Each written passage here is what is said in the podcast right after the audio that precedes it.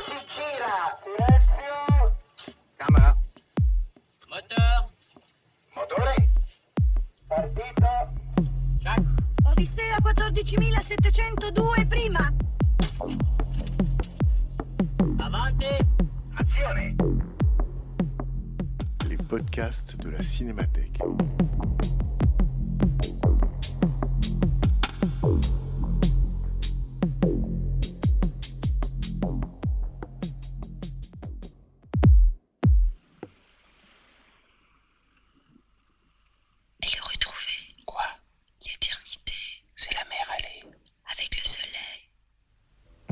Mars 2020, la Cinémathèque française organisait une rétrospective intégrale des films de Jean-Luc Godard. À cette occasion, de nombreuses séances étaient suivies de discussions avec des spécialistes de l'œuvre du cinéaste. Le 9 janvier 2020, à la suite de la projection de Pierrot le Fou, c'est l'essayiste et critique Alain Bergala qui présentait le film au public. Alain Bergala est l'auteur, entre autres, de nombreux ouvrages consacrés au cinéma de Jean-Luc Godard. Discussion animée par Bernard Benoliel. Bonsoir à nouveau, bonsoir Alain Bergala. Merci, merci d'être, euh, j'allais dire, d'être arrivé jusqu'à nous. Je sais que ce fut un, ce fut un périple, donc euh, merci deux fois. Et on tenait, euh, on tenait à ta présence en particulier pour ce film, puisqu'au moment où on a discuté ensemble de, bah, du choix d'un film des années 60, puisque l'idée était de repartir, enfin, de l'écriture de ce livre que tu as consacré à, Berg- à- à Godard dans les années donc Godard années 60, tous les films des années 60 aux éditions des Cahiers du cinéma. Je t'ai demandé quel film et tu m'as dit bah évidemment ou je sais pas quelle expression tu as employée mais enfin c'était pas possible pour toi d'échapper à Pierrot le fou si je puis dire où il n'y avait pas d'autre choix possible finalement que Pierrot le fou. Avant le début de la projection, j'ai rappelé qui tu étais et j'ai demandé euh, à la salle qui voyait le film pour la première fois. C'était une petite moitié de spectateurs qui voyaient le film pour la première fois, mais finalement pas tant que ça. Et euh, donc voilà, vous avez découvert, ben, j'allais dire ce film, enfin à la fois ce feu d'artifice, ce, poème cinématographique, cet incroyable, je dirais, précipité de cinéma. Est-ce mais avant peut-être, alors parce qu'en même temps je suis sous le choc du film que moi j'ai vu en entier, euh, peut-être avant de- de- d'entrer dans la matière du film autant qu'il est possible, est-ce que peut-être tu peux dire pour nous, pour, pour les spectateurs, non pas qui est Godard en 1965 au moment où il tourne le film, mais plutôt euh, où il en est, enfin, enfin où il en est en 65, d'où il vient en 65, où il en est, voilà, une situation de Godard au moment où il décide, 64-65, de faire ce film-là précisément. Bon, d'abord, si je t'ai dit tout de suite Pierrot le Fou, évidemment, il y a le vieux débat, le mépris ou Pierrot le Fou. Euh, évidemment, j'adore, euh, comme tout le monde, le mépris, mais le cinéma, c'est Pierrot le Fou. Je veux dire que le mépris, c'est un film classique, c'est un film somptueux, mais finalement, c'est un canton du cinéma. C'est un, Un film style. qu'il réalise deux ans avant, deux ans Voilà, avant celui-ci. Alors que Pierrot, il y a tout dans Pierrot. Quoi. Il, y a, il y a- il y a tout le cinéma, il y a tous les films que Godard a aimés euh, quand il était cinéphile. C'est un film total, d'une certaine façon. Et bizarrement, je me dis toujours ça, c'est que si on perdait les dates et que dans 30 ans, on montre aux gens le mépris et Pierrot, et on dirait quel est l'ordre des films, évidemment, tout le monde dirait le premier, c'est Pierrot le Fou, film de jeunesse, euh, fougueux, etc. Et Le Mépris, c'est un film sage, enfin sage, c'est un film d'après, euh, classique, et évidemment, c'est le contraire, c'est très mystérieux. Alors, il y a autre chose aussi, c'est que euh, Godard, vous le savez tous, c'est un homme du Nord, qui, ne, qui ne se met jamais en maillot de bain sur une plage ensoleillée. C'est-à-dire que Godard est allé deux fois dans le Sud, finalement. Et normalement, le Sud, c'est le contraire de lui, vraiment. C'est un homme des. euh, c'est pas par hasard si après il a filmé tout le, enfin, pendant des, des décennies les bords du lac, les lumières douces, grises, etc. Et En Suisse, en Suisse. en Suisse, voilà, bord du lac Léman. Et euh, les deux fois où il va au bord de la Méditerranée, il, il- il a une inspiration incroyable. C'est-à-dire que l'altérité par rapport à lui, à son corps, à ce qu'il aime, est telle que ça, l'excite beaucoup esthétiquement. Je pense que bon, il n'y a pas que lui, il y a la Nouvelle Vague.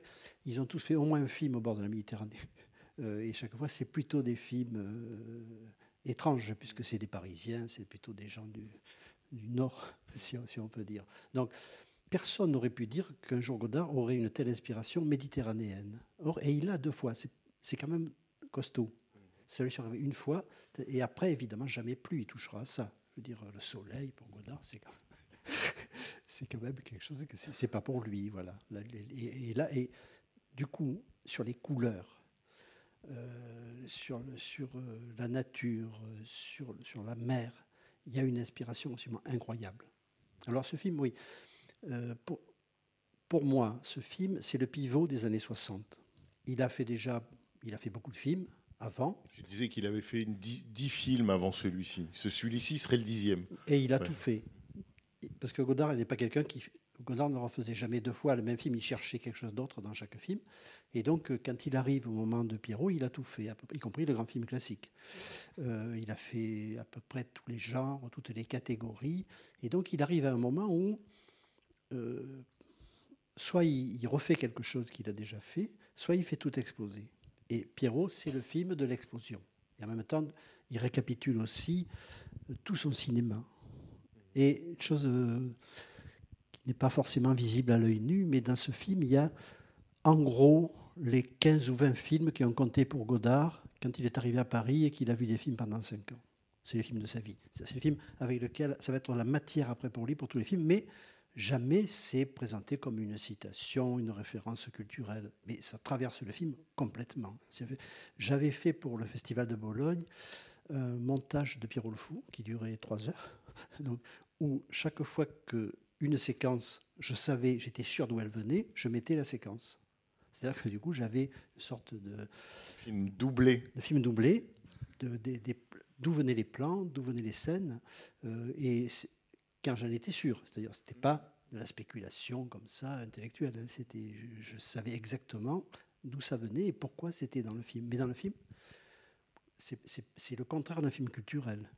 C'est un film jaillissant, romantique, etc. C'est à la fois le régime de la citation, parce que Godard carbure énormément à la citation. Il a vu énormément de films dans les années 50, quand il est critique au cahier du cinéma en particulier. Il voit beaucoup de films à la cinémathèque. Ça lui sert à la fois de- d'essence, enfin on pourrait dire, ou de super. Enfin, ça lui met un tigre dans son moteur pour parler comme, euh, comme Pierrot le Fou. Et effectivement, en même temps, c'est pas du tout de l'intimidation culturelle. C'est vraiment, euh, c'est presque comme si le film disait, pour vivre, vivre vraiment, parce que c'est vraiment une question importante dans le film, la question de vivre, euh, il n'y a que l'amour et l'art. Et que c'est grâce à ça qu'on échappe, en quelque sorte, disons, euh, à la société telle qu'elle est représentée dans la première partie, euh, la soirée chez Monsieur et Madame Expresso. Il n'y a rien d'écrasant, Il n'y a rien, rien, de culturel. C'est- sa matière de création. Enfin, c'est ce qui lui donne l'envie, la force de, de créer. Aujourd'hui, c'est autre chose. Il y a un rapport encore plus grand la citation, mais c'est pas du tout du même ordre à cette époque-là. Euh, et finalement, une chose qui m'a toujours troublé, les films que Godard, les films avec lesquels Godard a fait tout son cinéma, ça tient sur six ans de sortie publique à Paris. C'est-à-dire qu'il a, il y a eu une période où il a emmagasiné, il a fait ses choix, il y a des choses qui l'ont totalement... euh, et il a fait tous ses films avec ça, d'une certaine façon. C'est-à-dire après, euh, ce qui... C'est entre quelle et quelle période? C'est-à-dire. C'est entre 55 et entre 50 et 55, 56, quand il arrive euh, sa période de cinéphilie euh, folle. Voilà. Alors, juste, je, finis sur l'histoire de, Pierrot. Après Pierrot, il, a tout brûlé. C'est un film qui brûle à peu près tout. Il va repartir de façon extrêmement modeste du réel. Et il va partir. Quand on pense que le film d'après c'est masculin-féminin, ça laisse rêveur. C'est-à-dire que après le, les couleurs, le- le- le- l'explosion de ce film, il part à ras de terre.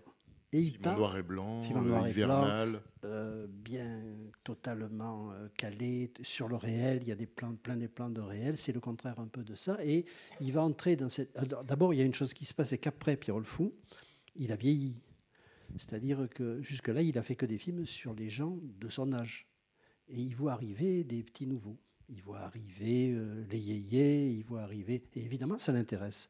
Mais quand Godard filme euh, les yéyés, il ne les filme pas évidemment comme il filmait la Carina. Je veux dire, il y a, quelque chose qui, qui bascule à ce moment-là sur un autre sujet qui est qu'est-ce que c'est la génération d'après moi Et des masculins-féminins, là, c'est la fin de sa génération, si j'ose dire, enfin, pour, aller, vite.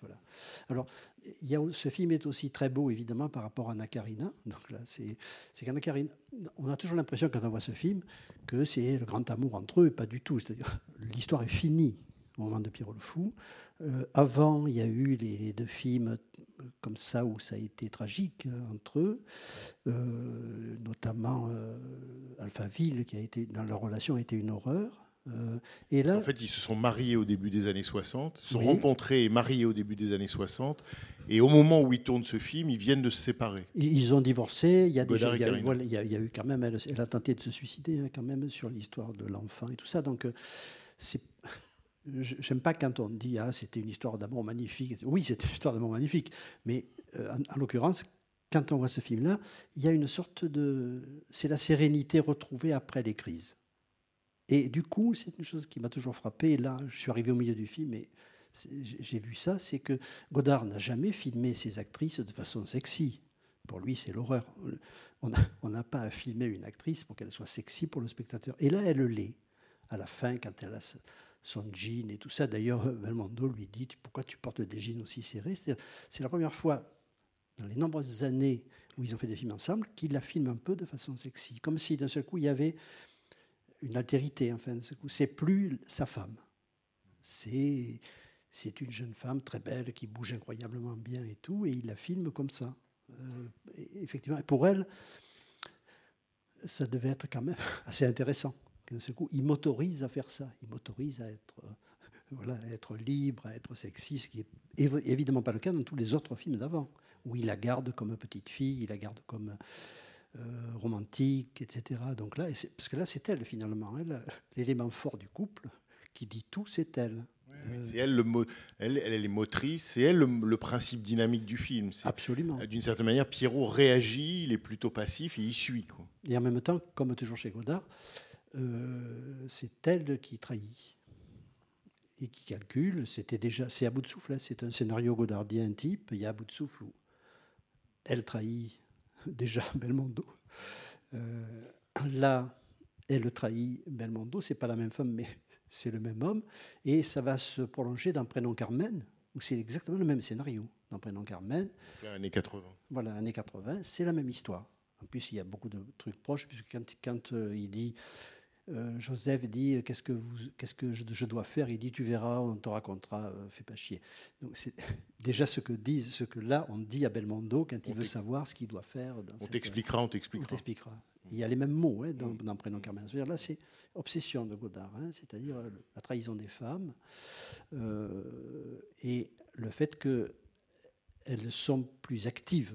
Elles sont, c'est- c'est elles les moteurs. Voilà.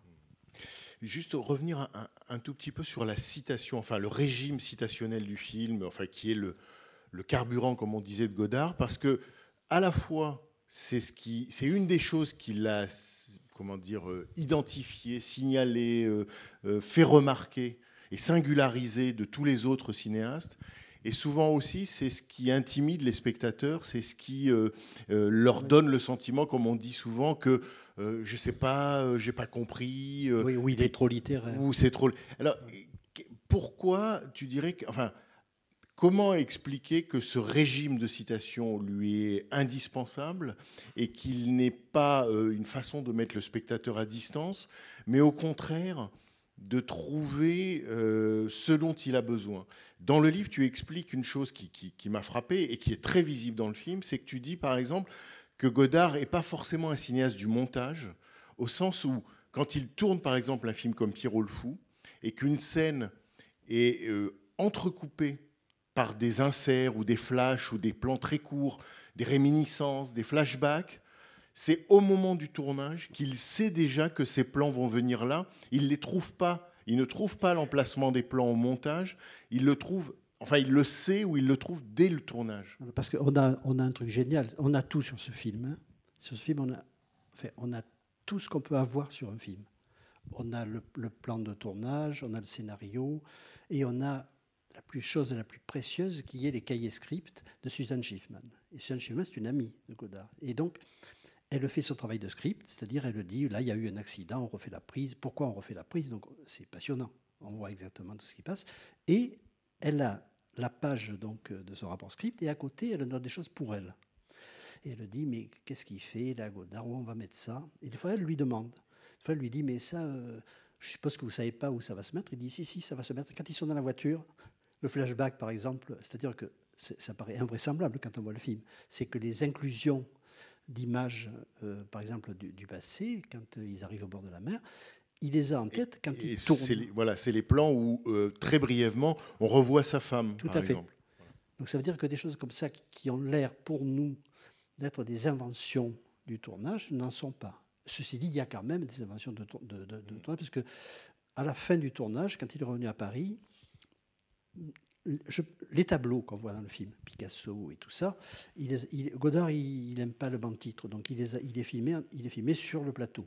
C'est-à-dire que quand il avait fini avec les acteurs, il faisait vite les plans sur le tableau de Picasso, bien dans la chambre, comme ça, quand il se réveille, les, les cartes postales, etc.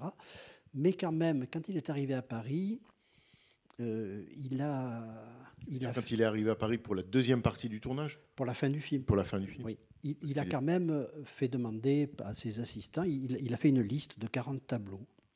Et on a cette liste, c'est absolument génial, parce que du coup, on voit euh, ceux qu'il a gardés et ceux qu'il n'a pas gardés. Et évidemment, ce qui est passionnant, c'est ceux qu'il n'a pas gardés. C'est-à-dire, qu'est-ce qu'il avait en tête quand il disait, je vais mettre, euh, je ne sais pas, des, tel tableau, des, par exemple, de bateaux dans le port d'Honfleur. Mais qu'est-ce que ça vient faire là, les tableaux euh, dans, le, dans le port d'Honfleur? En tout cas, il y a quand même des choses qu'il gardait en réserve.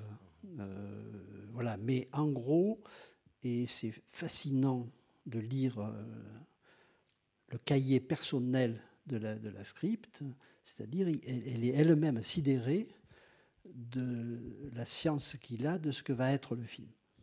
Il faut dire qu'il voyait quand même les rushs, ils quittaient l'île le soir, ils allaient ailleurs, enfin ils, ils visionnaient les rushs. hein, c'est-à-dire, c'est- et déjà la monteuse, elle commençait à monter. Déjà, ils choisissaient des prises pour que le montage soit avance euh, directement pendant le tournage, un peu comme euh, se faisaient les Américains. Il était voilà, ce qui est très bizarre quand on, quand on voit ce, ce film-là, quoi. C'est vrai qu'il il- il montait pendant qu'il tournait, ce qui ajoutait en quelque sorte, on imagine, à, à la vitesse. Mais euh, ce que tu disais sur le fait qu'effectivement, il a en tête, à quel moment, en tout cas, dès, au moins au moment Oui. du tournage, l'emplacement des plans ou l'emplacement, disons la structure et le détail. Euh, tel tableau de tel tableau de Picasso viendra là, tel tableau de Renoir arrivera à ce moment-là. Enfin bon. Et en même temps, euh, il faut peut-être l'expliquer. euh, Godard lui-même a entretenu, en particulier sur ce film, l'idée ou, ou la légende que c'était un film qu'il n'avait pas prémédité, mais qu'il avait en quelque sorte, qu'il avait en quelque sorte inventé. Euh, que, et les documents disent que en fait, contraire. c'est le contraire. Godard, quand, le film est sorti, bon, Godard, il est, il est comme ça. Il a créé son propre mythe dès à bout de souffle. C'est quelqu'un qui crée à la fois les films et son propre mythe, et les mythes de ses films. Euh, et du coup, Godard, il ne faut jamais croire tout ce qu'il dit, comme la plupart des cinéastes, mais lui encore moins, j'ai envie de dire. Et donc, Sergio euh, Leone et lui. et quand le film est sorti, il a donné un très long entretien au cahier et il dit euh, Ce film-là, je suis parti le tourner, j'avais rien, j'improvisais au jour le jour, euh, j'avançais dans le film comme ça. Et moi, j'ai tous les documents du film. C'est absolument faux. C'est- un des films les plus prémédités des années 60. Le film, il a, il a commencé à y penser un an et demi avant, quand il a acheté les droits du, du- du roman. Et d'ailleurs, c'est évident quand on voit le film. C'est-à-dire que, Au départ, c'est pardon, c'est un, c'est un polar, c'est un, un roman de la série noire. Voilà, c'est un roman de Lionel White. Et comme toujours, Godard dit Ouais, j'ai pris un petit roman, mais dans le fond, je m'en fous. Et c'est absolument faux. Ce livre est une vraie adaptation du roman de Lionel White. Il y, a- tout. Il y a même des phrases que Godard reprend dans son propre film. Et la structure, c'est exactement la même. Donc, il a toujours. euh, C'est pareil quand il fait le mépris. Il, dévalue le, roman dont il part. Et alors qu'en fait, c'est très important dans le film. Et, et là, c'est flagrant hein, dans ce film-là. Et donc, euh, ce film a ce film s'est tourné pendant huit semaines parce qu'il y avait beaucoup d'endroits. Parce qu'il y avait l'île, mais il y avait la côte. Et d'ailleurs, des fois, c'est pour moi qui, suis de la région, des fois je me dis, putain, mais là, soi-disant, on est sur l'île, mais c'est pas vrai, on est en face. C'est-à-dire que, si vous voulez, le- le- l'idée, la, localisation géographique réelle ne compte pas. C'est c'est le film qui crée sa propre géographie. Euh, en tout cas, pour que ce film soit tournable, il fallait un plan de travail très très rigoureux. Sinon, il n'aurait pas pu se faire. Et dès avant qu'il parte de Paris, Godard savait déjà dans quelle séquence, comment Belmondo Alcrina serait habillé. Il y a déjà un scénario, des le contraire de d'un film improvisé au jour le jour, etc. Il n'y a, pas- a une seule erreur script, si j'ose dire, sur les costumes. Euh, et et c'est parfait, tout est comme ça. Alors, ça ne veut pas dire que Godard finalement ment quand il crée le mythe d'un film improvisé, parce que c'est quand même un film improvisé. C'est-à-dire qu'il a la structure, il a les journées de travail, il sait où il va tourner, il sait quoi. Et en même temps, dans ce film, il y a quelque chose qui est unique, enfin pour moi, c'est le sentiment que chaque plan est inventé comme ça. Que chaque plan, alors que évidemment le plan, comment dire, est programmé ça n'empêche pas qu'il soit inventé. C'est-à-dire, ça n'empêche pas que euh, on sent une force d'inspiration permanente et incroyable. quoi. Et il y a une idée par plan. Pour le coup, il y a vraiment une idée par plan. Ça n'arrête pas. C'est un feu d'artifice d'idées. De... Voilà, donc le, le mythe du film, euh, finalement, en même temps, il se révèle vrai pour nous, spectateurs, qui voyons le film. Peut-être il entretient aussi lui-même cette, euh, à la fois parce que ça donne du créateur euh, une image encore plus puissante, mais peut-être qu'il entretient ce- ce- cette légende ou ce mythe du, fi- du film improvisé, en particulier dans un entretien qu'il donne au cahier au, euh, au moment où sort le film, en octobre 65. Il parle, comme tu dis, d'un film en quelque sorte qu'il a, euh, qu'il qui, s'est inventé. Mais peut-être aussi c'est parce que euh, il est euh, obsédé, comme beaucoup de cinéastes de la nouvelle vague, tout en préméditant, parce que effectivement, il peut se produire sur un tournage d'accidents, de rencontres, De, de vivant. de hasard, Bien sûr. de, de- et que ça aussi il l'accueille dans le film. Par exemple, le- la rencontre avec le, le musicien Resvani. Euh, ça, c'était pas prévu Oui, dans le, dans le scénario. Alors Resvani n'apparaît pas, mais tu peux Bien raconter euh, le, le- Le- la princesse Aïcha Abadi. la princesse Aïcha Abadi. il la trouve euh, comme ça, évidemment. Euh, De Vos, qui n'était pas du tout dans le scénario. Raymond DeVos, le Donc, sketch. Il a dû voir le truc, il a dit à De Vos, viens tourner une séquence dans mon film, etc. Donc euh, il y a, la puissance d'accueil de Godard est très grande. Et en même temps, bon, euh, il y a aussi un truc que j'adore chez, chez Godard, c'est qu'il part, il dit c'est le bleu et le rouge. Et il avait dans la voiture toujours un pot de peinture bleue et un pot de peinture rouge. Et il n'arrêtait pas de peindre. Et à un moment donné, il y a une scène, vous savez, quand euh, les, deux voitures se croisent et ils se font un bisou comme ça, il y a une fontaine à côté, sur, à Porquerolles, et il a peint visiblement un quart d'heure avant la prise, la peinture est, encore humide, euh, en bleu et en rouge. C'est-à-dire il y a un côté bricolage. hein. Euh, bricolage, ça veut dire attention à tout. Un cinéaste, il se dit pas, je vais perdre cinq minutes pour peindre la, petite fontaine, je veux dire. Et lui, oui. C'est-à-dire il il y a une passion de l'inspiration du détail incroyable. Et dans ce film-là, ça n'arrête pas quoi, sur ça, sur le, sur ça, sur. euh, il y a un côté jaillissant de la création, plus que dans le mépris. Finalement, si moi, je, ce, film est celui des années 60 qui pour moi reste le plus riche, euh, c'est parce qu'il y a une puissance d'invention euh, totale. Jamais c'est alors que tout a été écrit, c'est le contraire. C'est-à-dire quand on reçoit le film, on a l'impression que c'est jaillissant et que ça arrive comme ça et qu'il est en train d'inventer sous nos yeux euh, quelque chose. C'est-à-dire que le film donne l'impression de la légende qu'il raconte. Tout à fait. C'est comme si ça accréditait la légende. Tout à fait. C'est bien parce qu'on n'est plus dans le truc. euh, c'est un film préparé, euh, ennuyeux, euh, comme ça, ou c'est un film improvisé. Il donne l'impression d'un film improvisé dans un film très préparé. Donc c'est bien. Pour, justement te boucler cette histoire de, de Resvani, donc euh, Godard est en voiture avec son assistant réalisateur et ils entendent à la radio une chanson écrite par Serge, euh, Serge Resvani et qui est, pour le situer, celui qui a écrit euh, la chanson dans Jules et Jim, Le tourbillon de la vie, chantée par Jeanne Moreau. Et donc, c'est ça, il entend la musique et C'est il ça. demande. Et c'est bizarre parce qu'en fait, euh, Anna Karina lui a fait rencontrer Duhamel.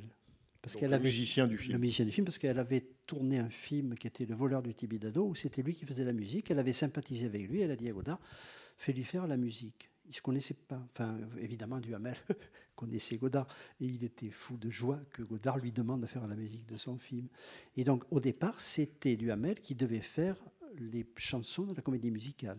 Et effectivement, avec ce que tu racontes, il rencontre Resvani et il donne les chansons à Resvani et Duhamel euh, garde, si on peut dire, la musique. C'est intéressant l'histoire de la musique, puisque Godard, quand il, parle, quand il rencontre Duhamel, il lui dit bah, écoute, euh, il y a un moment, euh, on parle de cirque, tu mets une petite musique de cirque. À un moment, il y a le dancing de la marquise, tu imites euh, la, chanson euh, Madame à la marquise. Donc lui, il part, il est totalement dépité. Il dit c'est ça, Godard?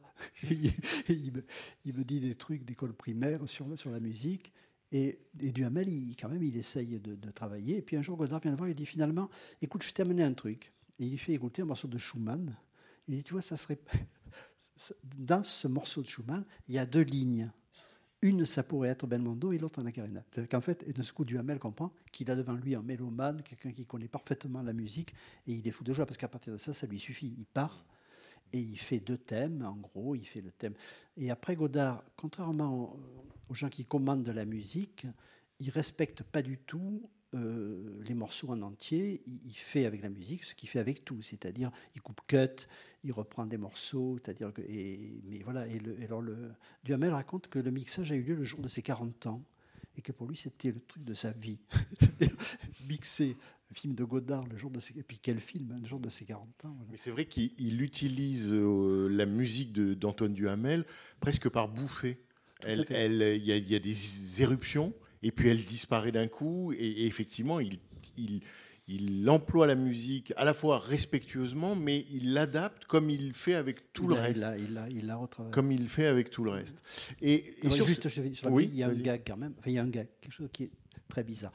Euh, à un moment donné, vous vous souvenez, quand il vole la, la très très belle voiture américaine au garage, euh, ils, ils se changent d'habits.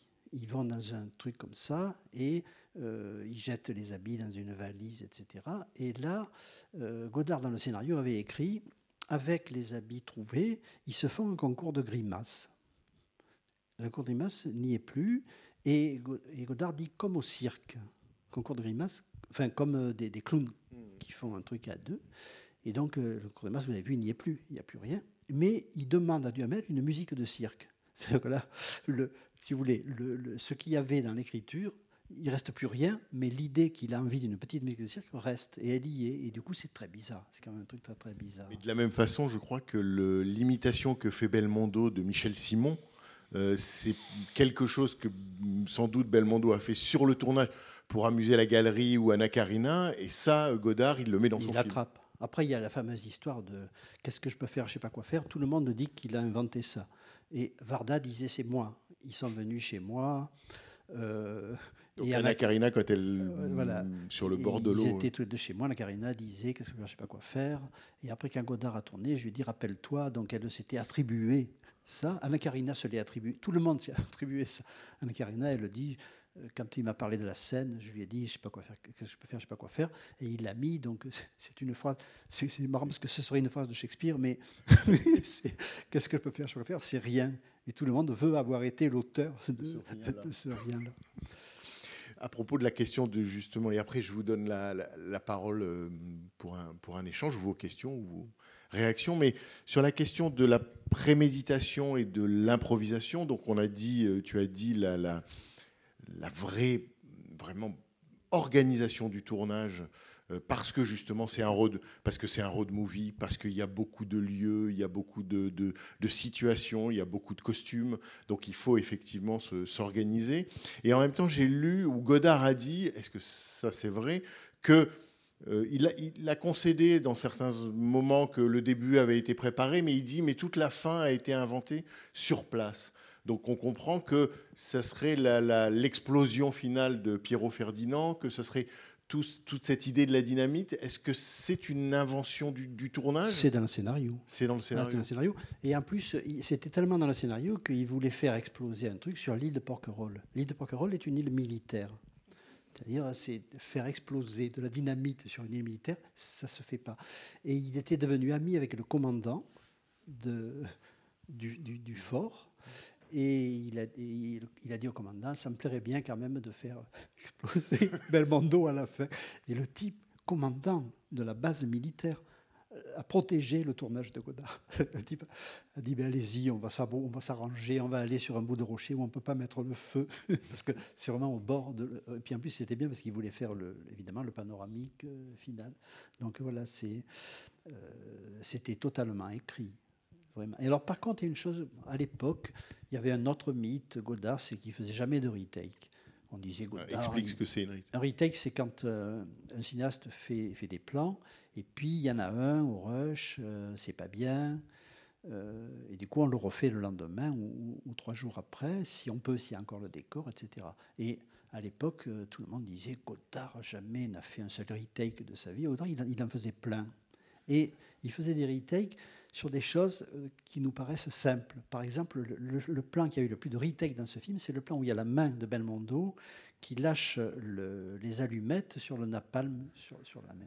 Celui-là, il a fait quatre fois. Il le refaisait euh, euh, comme ça.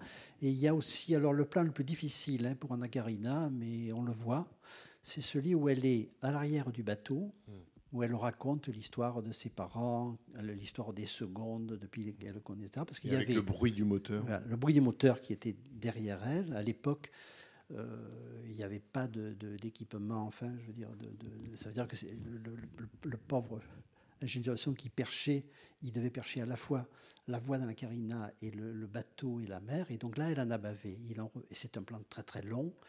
Le texte, elle l'avait eu de deux, trois heures avant. C'est un texte très difficile, euh, notamment pour pas s'emmêler les pinceaux dans l'histoire des secondes. C'est costaud. Et donc là, elle en a bavé. Elle dit là, j'ai souffert. euh, Ça veut dire qu'il préméditait, il préparait, il pouvait prévoir jusqu'à la couleur du costume, mais il donnait aussi des dialogues qui devaient être respectés une demi-heure, une heure, deux heures avant. Ça, Certains. Oui, Godard a, a toujours fait ça. Donc on est là aussi Oui, dans ce mélange dans un entre système- préméditation bien et sûr, bien sûr. situation. quoi. Il voulait surtout pas que les comédiens apprennent leur dialogue, parce qu'il dit c'est mort si si il n'y a plus de vie s'ils récitent le dialogue qu'ils ont appris euh, la veille ou la nuit. Donc euh, des fois ils le donnent la veille, mais le plus souvent au dernier moment. Moi je l'ai vu, j'ai vu tourner dans Ça qui peut la vie. Il donnait à Isabelle Huppert le texte cinq minutes avant la prise, et elle impeccable, elle prenait le texte, hop, elle y allait comme ça. C'était Alors, une dernière chose, et cette fois je vous donne la parole, mais parce qu'après je ne vais, pas y penser, mais d'un mot, c'est un film pour expliquer aussi l'impact, euh, pas seulement l'explosion, mais l'impact que vraiment ce film a eu sur les spectateurs de l'époque. En 65, ce film est important pour beaucoup de monde. Il y a beaucoup de gens qui vont défendre le film. Alors bien sûr, il y a un article très célèbre de Louis Aragon dans, les Lettres françaises qui dit grosso modo euh, Jean-Luc Godard, c'est de la croix. Bon. Euh, il y a un texte très célèbre de Michel Cournot qui dit euh, Personne ne m'empêchera de dire que ce film est le plus beau que je verrai de toute ma vie. Bon. Il y a, euh, j'ai, lu dans, la, dans une des biographies du, du- de Godard que euh, Bernard-Henri Lévy a raconté qu'il avait 17 ans quand le film est sorti et qu'il l'a vu 12 fois.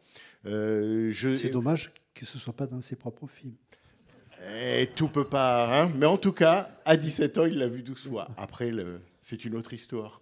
Euh, Chantal Ackerman a raconté qu'à 15 ans, elle avait 15 ans, elle a vu euh, Pierrot le Fou.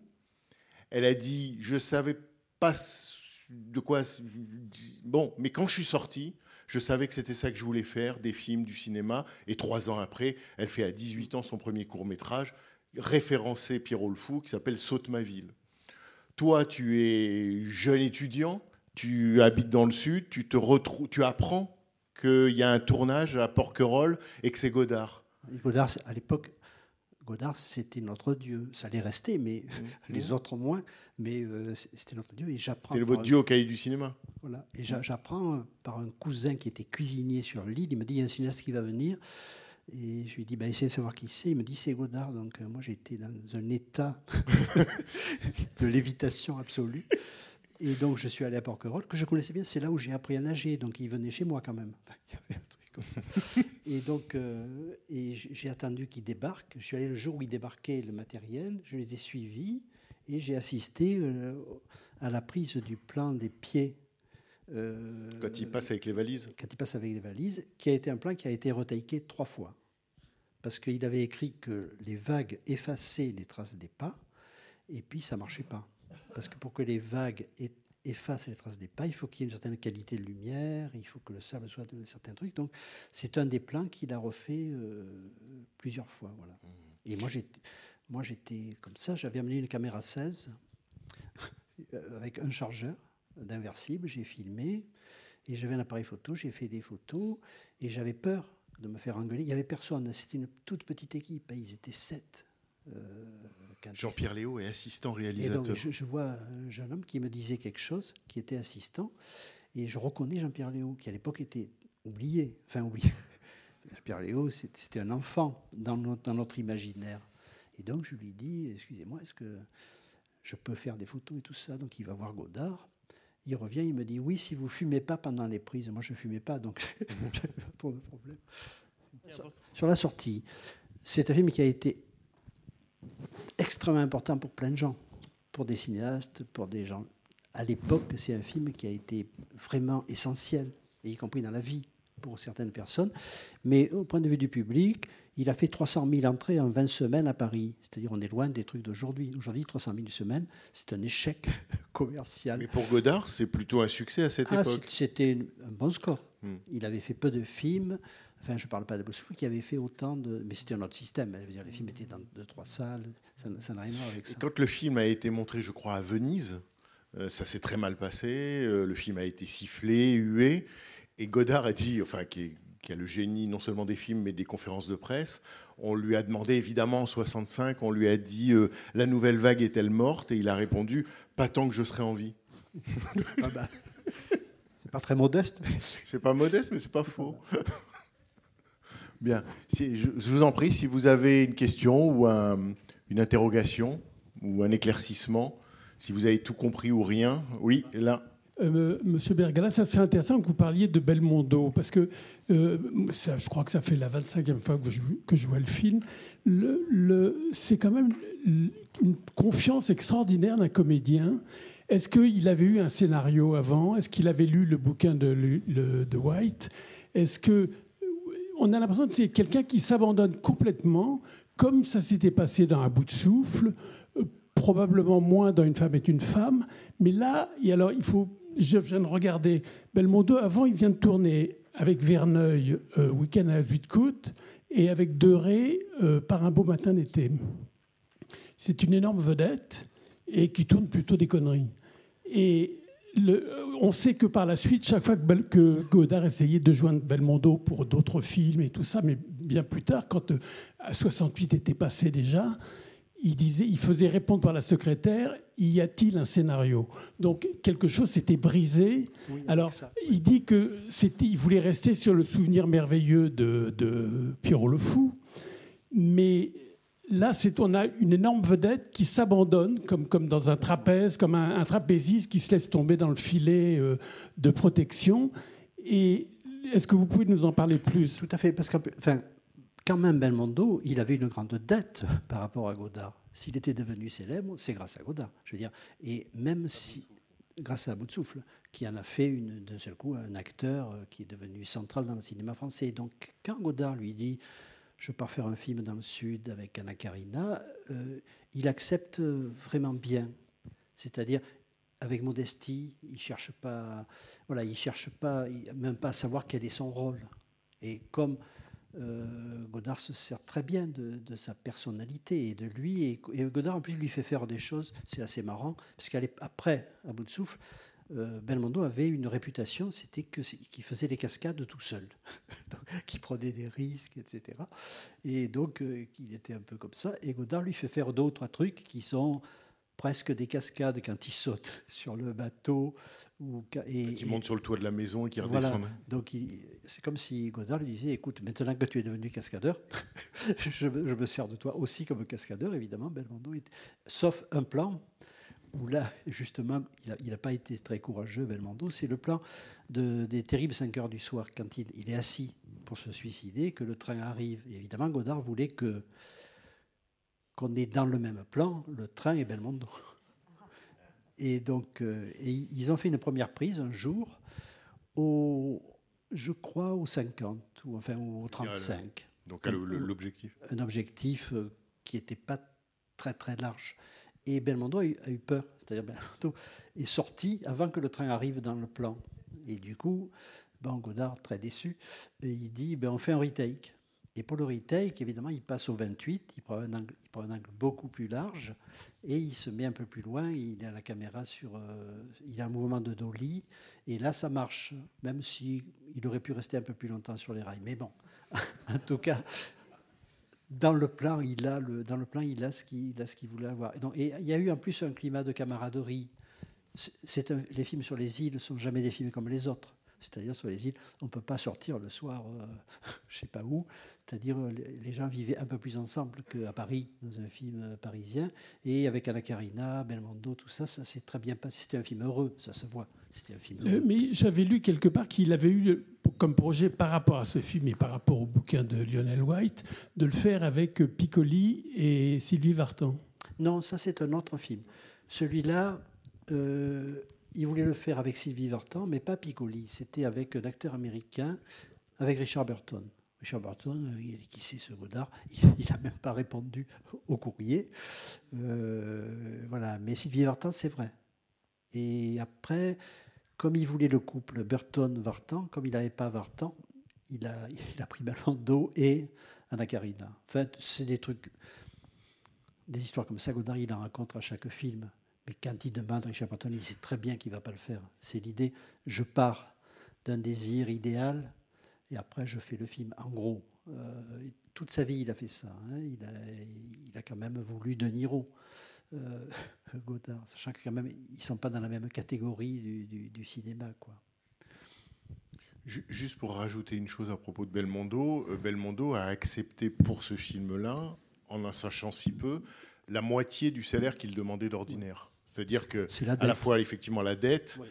et la confiance, ou le, le, fait que Belmondo a toujours dit euh, que avec Godard ça passait bien, enfin que Godard le, le maltraitait pas, qu'il y avait une vraie. Ça se voit dans voilà, le film. Voilà, il, voilà.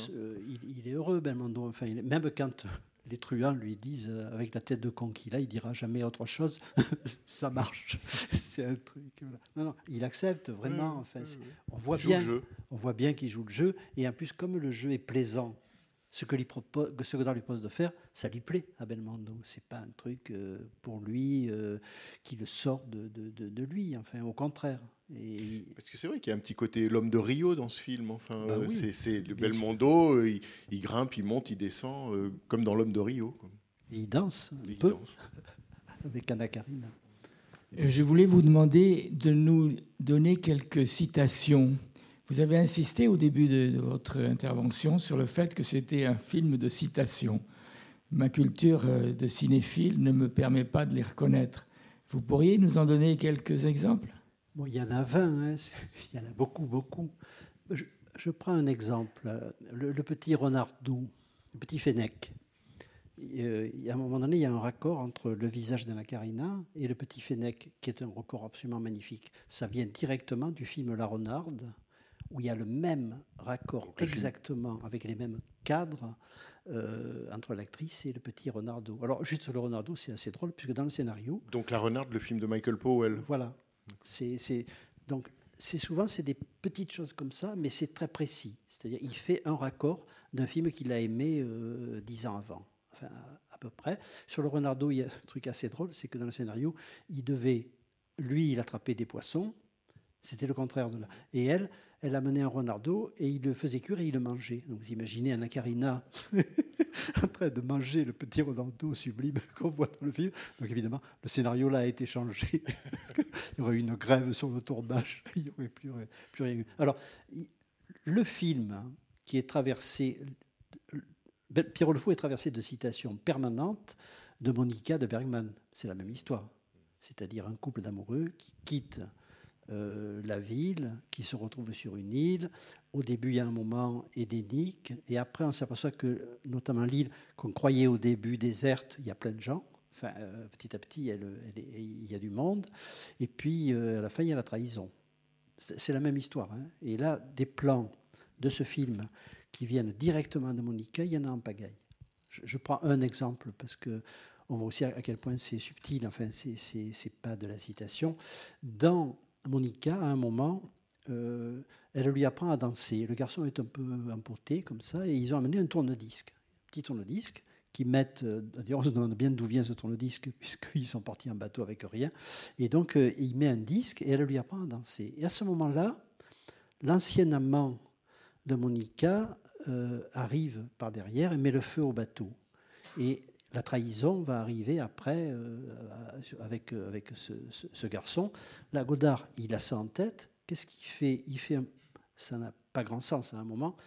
Quand il y a la troupe de ballet sur le sable, il commence par un plan du tourne-disque et l'eau arrive sur le tourne-disque. C'est un plan directement de Monica, si vous voulez. Mais tout ça, personne, je veux dire, à part les cinéphiles fous, personne ne pense à ça quand on voit le film.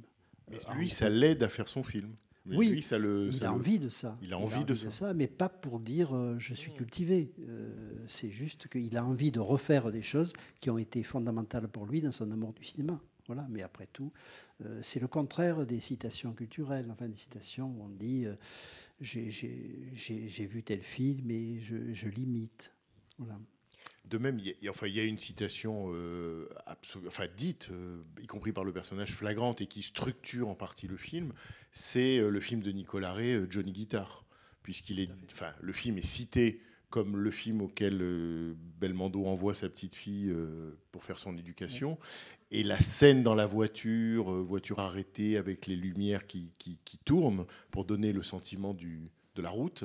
Euh, la, la manière dont il, euh, les deux personnages se parlent, euh, donc Anna Karina et Belmondo, à la fois la façon dont en fait c'est la scène des retrouvailles, la scène Oui, où ils s'avouent qu'ils se connaissent, Oui, oui. c'est vraiment la scène du salon Bien de sûr. nuit entre Vienna et Johnny Guitar. Mais bon, ce film est traversé. Moi, j'en ai, dans le montage que j'ai fait, j'avais 22 autres films.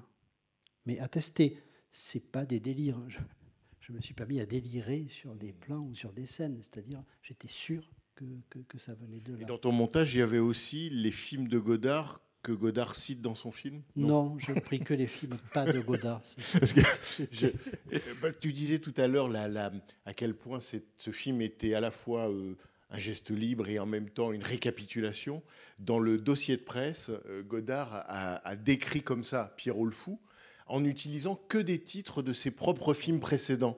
Et ça donne Pierrot le Fou, c'est un petit soldat qui découvre avec mépris qu'il faut vivre sa vie, qu'une femme est une femme et que dans un monde nouveau, il faut faire bande à part pour ne pas se retrouver à bout de souffle. Pas mal.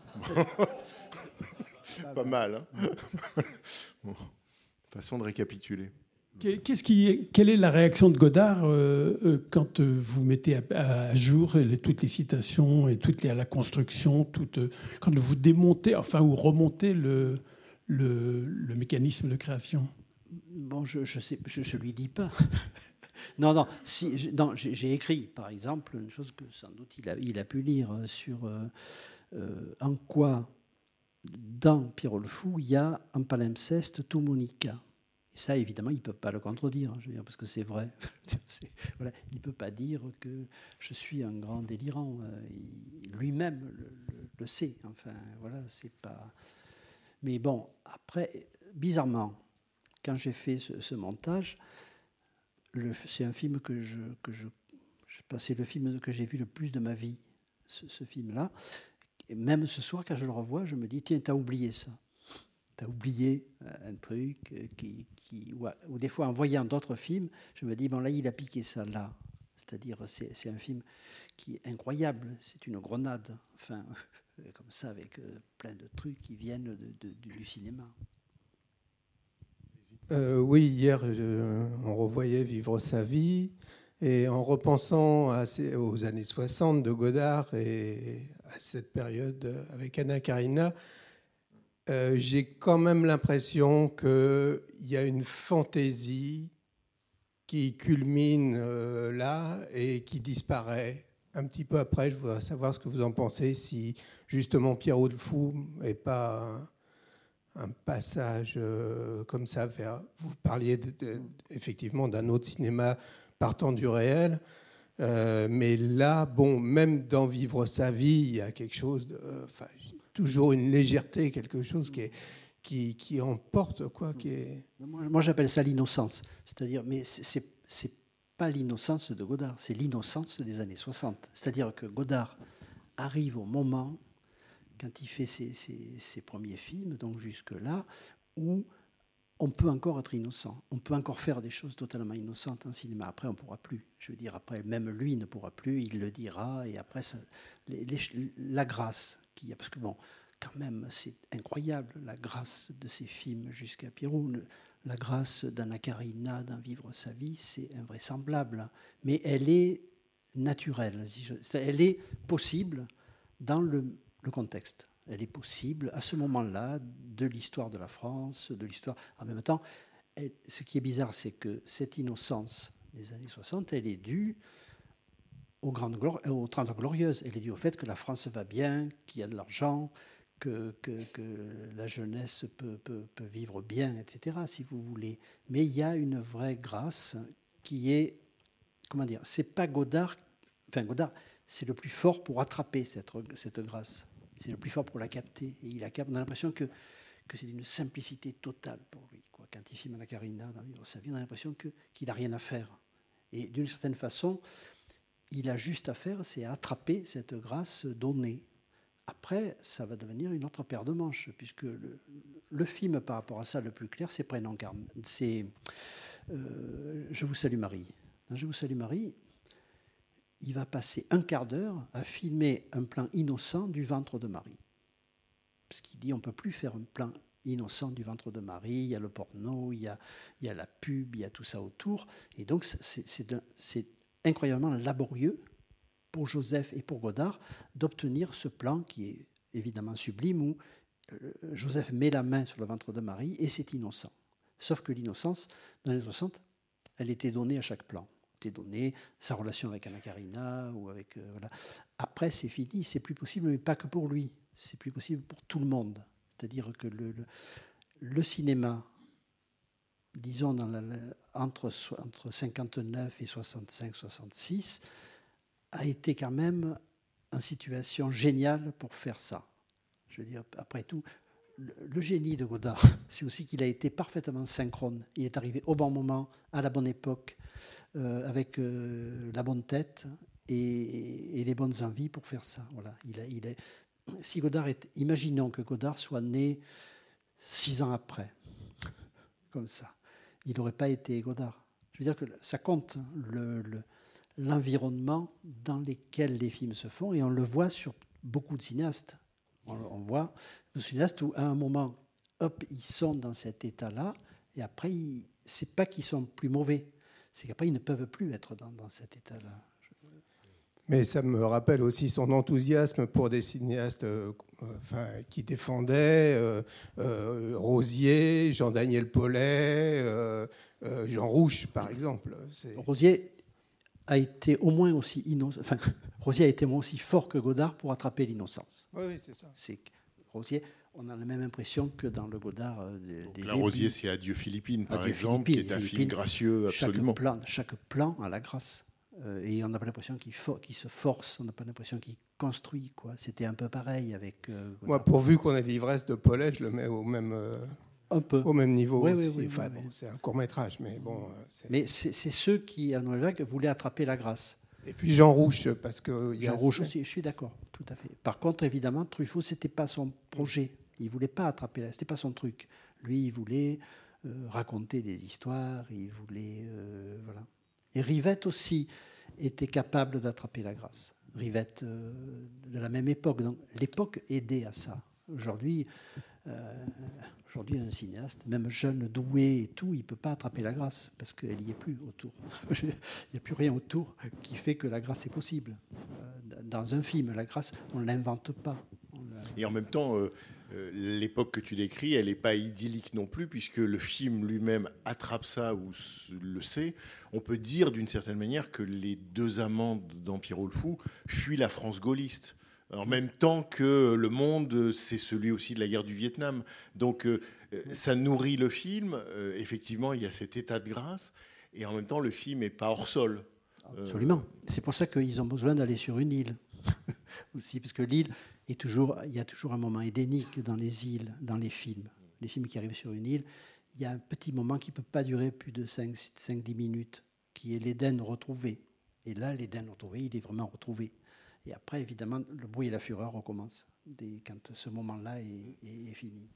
Euh, non, c'est pas une question, mais euh, dans la citation euh, chez Godard, son dernier film, Le livre d'images, il n'a rien tourné, ce ne sont que des citations.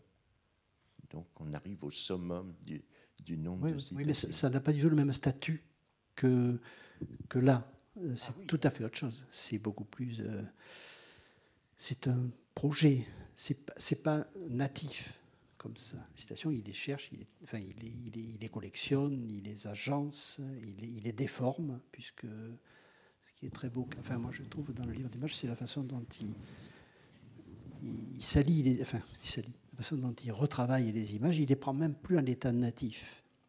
Euh, alors que lui, ça a été le roi de, l'image native. Enfin, euh, dans les films euh, de Godard du début des années 60, on a l'impression que chaque plan est une naissance du cinéma. Maintenant, c'est tout à fait autre chose. Même si, malgré tout, finalement, quand on voit ce film, on est aussi, moi, je suis aussi sidéré que- qu'à l'époque de la Nouvelle Vague. Le dernier, hein, qui est quand même une chose somptueuse. Euh, dans, le, dans le film, à un moment, elle parle des romans. Elle dit comment dans le roman tout est précis, etc. Euh, moi, je savais pas que c'était, euh, enfin, basé sur le roman de White. Est-ce que vous avez vu le Après, ils ont cette discussion, disons dans, la, dans, la- dans le réel, comment ça se compare par rapport à la clarté la, dans la vie et dans le roman. Est-ce que vous avez vu le roman et comment il se compare au film? Et vous pouvez nous dire de quoi Le il roman parle? de White? Oui, tout à fait. En gros, tout le film vient vraiment l'histoire, la structure. Sauf que dans le roman de White, c'est une Lolita. C'est-à-dire que c'est c'est l'homme qui joue, enfin, celui que joue Belmondo, part avec une gamine, évidemment. Et Godard, ça l'intéressait pas du tout, le côté Lolita. Lui, euh, c'était pas ça son, truc, euh, ni son envie de, faire des films. Donc la grande différence, c'est ça. Il enlève le, le lolitisme euh, du, film, mais après, la structure est exactement la même, mais à un point très, très impressionnant. C'est-à-dire, toutes les, évidemment, il transpose les situations, puisque dans, Lionel White, c'est aux États-Unis, et donc quand ils vont se réfugier, au lieu d'aller sur une île, ils se réfugient au milieu du désert, mais c'est pareil, dans un truc euh, qui est au milieu du désert, c'est pareil. Euh, une, hacienda ou une île, c'est pareil. Si autour, il y a la même étendue qui isole. Donc il trouve des équivalences et il prend même des mots euh, du roman, ou des, situations qui viennent directement du roman. Et alors, ce qui est très impressionnant, c'est que dans le roman, à un moment, quand il décrit la, la jeune fille, il parle de sa voix et il décrit la voix d'Anna Karina, évidemment. Lionel White, il ne peut pas le savoir, mais si vous voulez, c'est-à-dire il y a des vraies coïncidences incroyables entre, entre, entre les deux. Euh, et évidemment, ça contre Godard ne veut pas être redevable à, qui que ce soit. il ne veut pas être redevable à l'écrit à cette époque-là. Il ne veut pas être redevable au fait qu'il adapte un roman.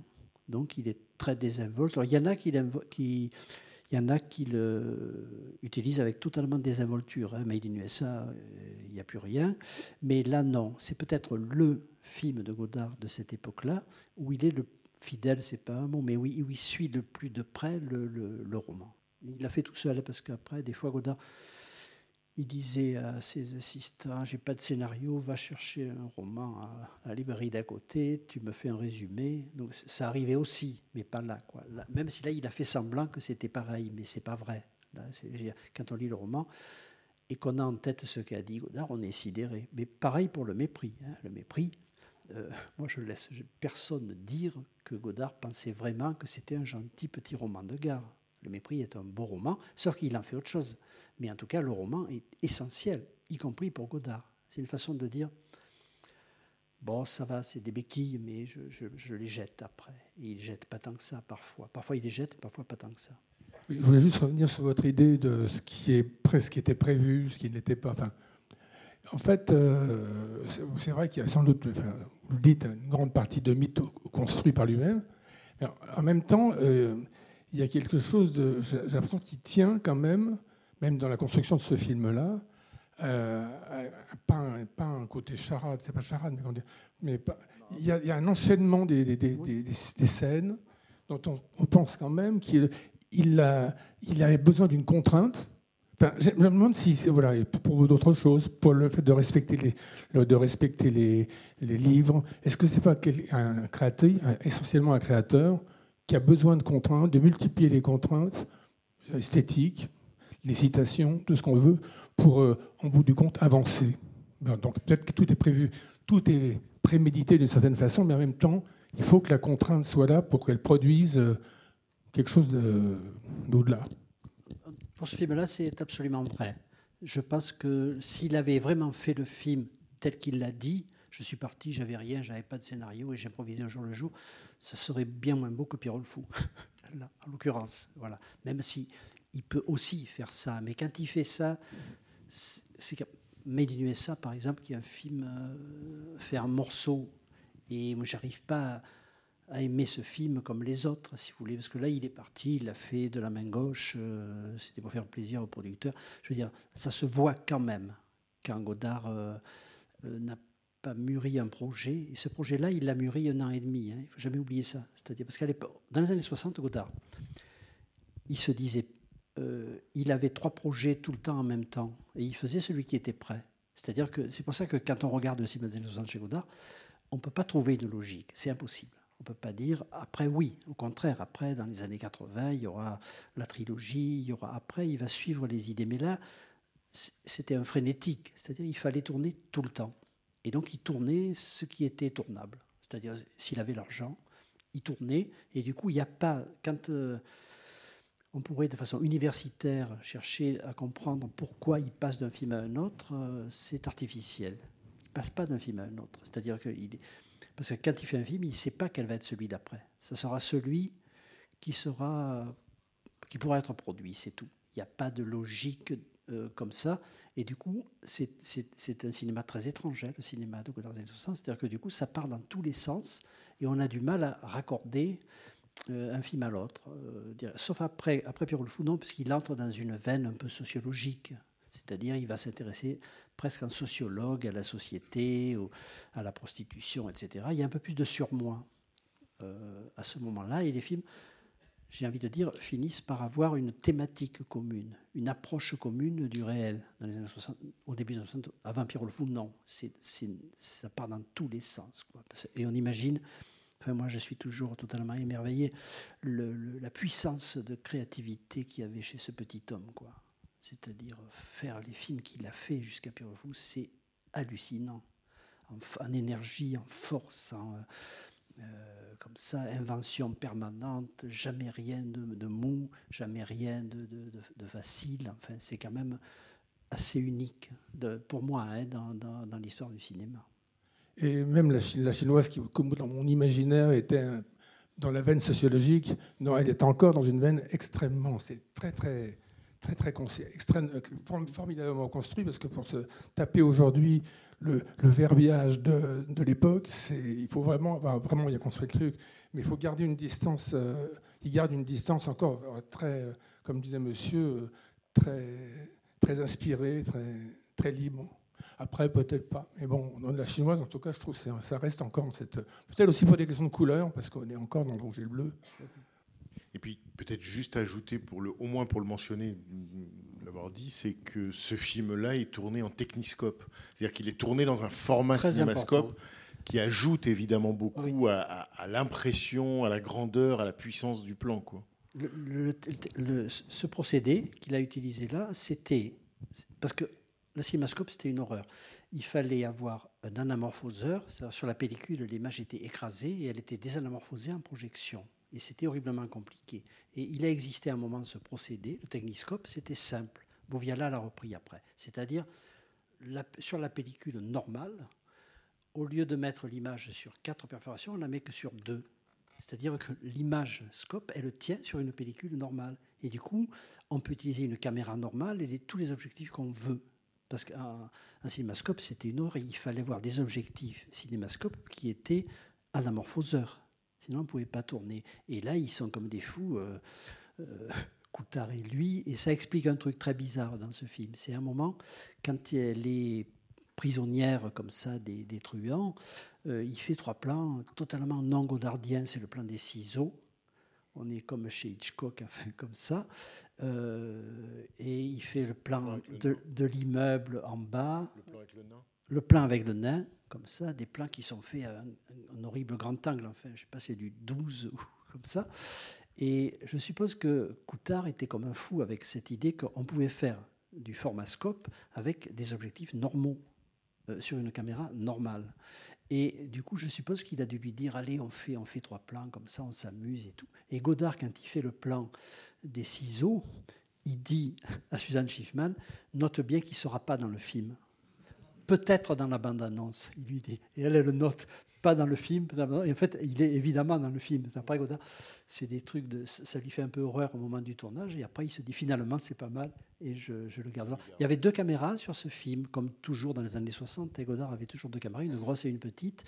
Euh, la petite servait à faire euh, des choses plus discrètes, comme ça. Ou alors, dans ce film, il y avait au moins trois moments où il fallait deux caméras, parce que s'il y en a une qui tombait en panne, euh, c'était foutu. Quand la voiture va dans l'eau, ça ne pouvait pas se refaire. Et du coup, là, il y a les deux caméras qui tournent en même temps.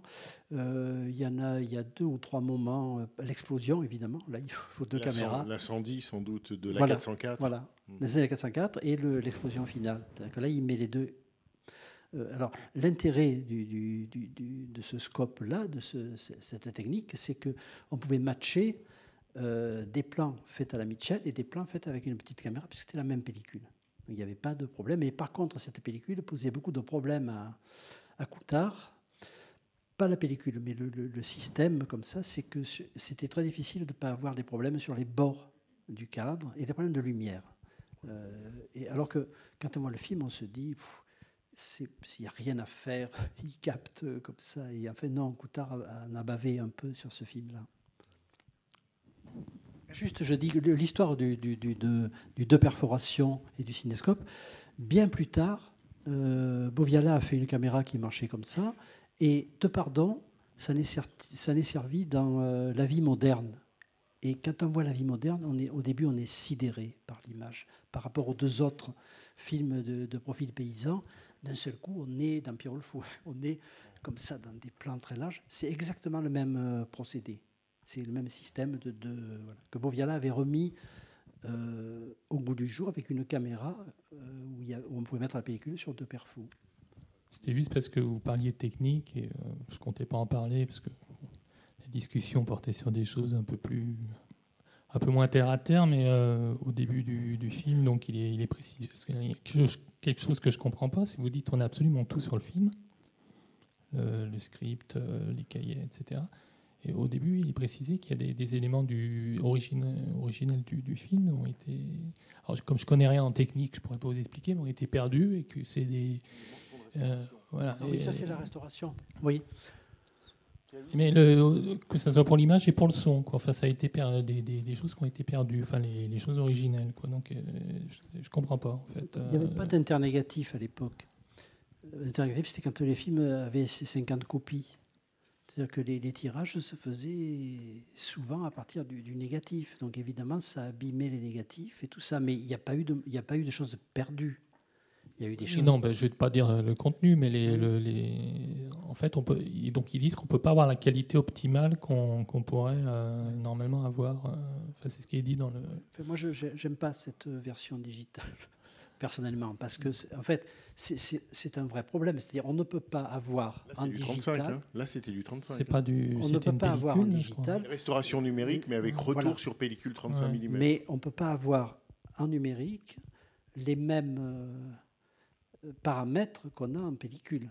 C'est un- parce que c'est d'autres. euh, ce ce qu'on a d'un côté, on le perd de l'autre, si vous voulez. Et là, le choix qui a été fait, qui était un choix intelligent, c'est-à-dire on veut retrouver les couleurs vives, le rouge, le bleu de l'époque. Et ils les ont retrouvées, sauf qu'on a perdu complètement dès qu'ils sont à l'ombre.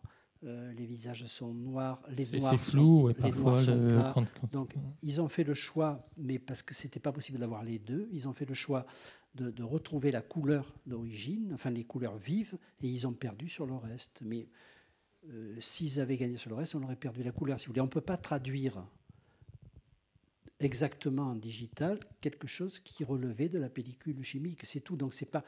Quand je dis ça, je les attaque pas eux. Je dis juste que euh, c'est vrai que malgré tout, il n'y a plus la limpidité, il y a plus le et notamment dans les ombres et les noirs. Les ombres et les noirs, c'est quand ils dansent, par exemple, euh, sur les arbres, il n'y a plus rien. Et parfois sur leur visage, euh, les plans à la fin, quand elle est morte, sont très moches là dans cette copie. C'est-à-dire, c'est c'est- un peu éteint, c'est étouffé, alors qu'à l'époque, non. C'était, mais c'est- de la faute de personne, si vous voulez. C'est de la faute de, comme toute transcription, on ne peut pas tout avoir. On fait des choix. On va provisoirement s'arrêter là. Et on remercie beaucoup Alain. Merci Alain. C'était les podcasts de la Cinémathèque française.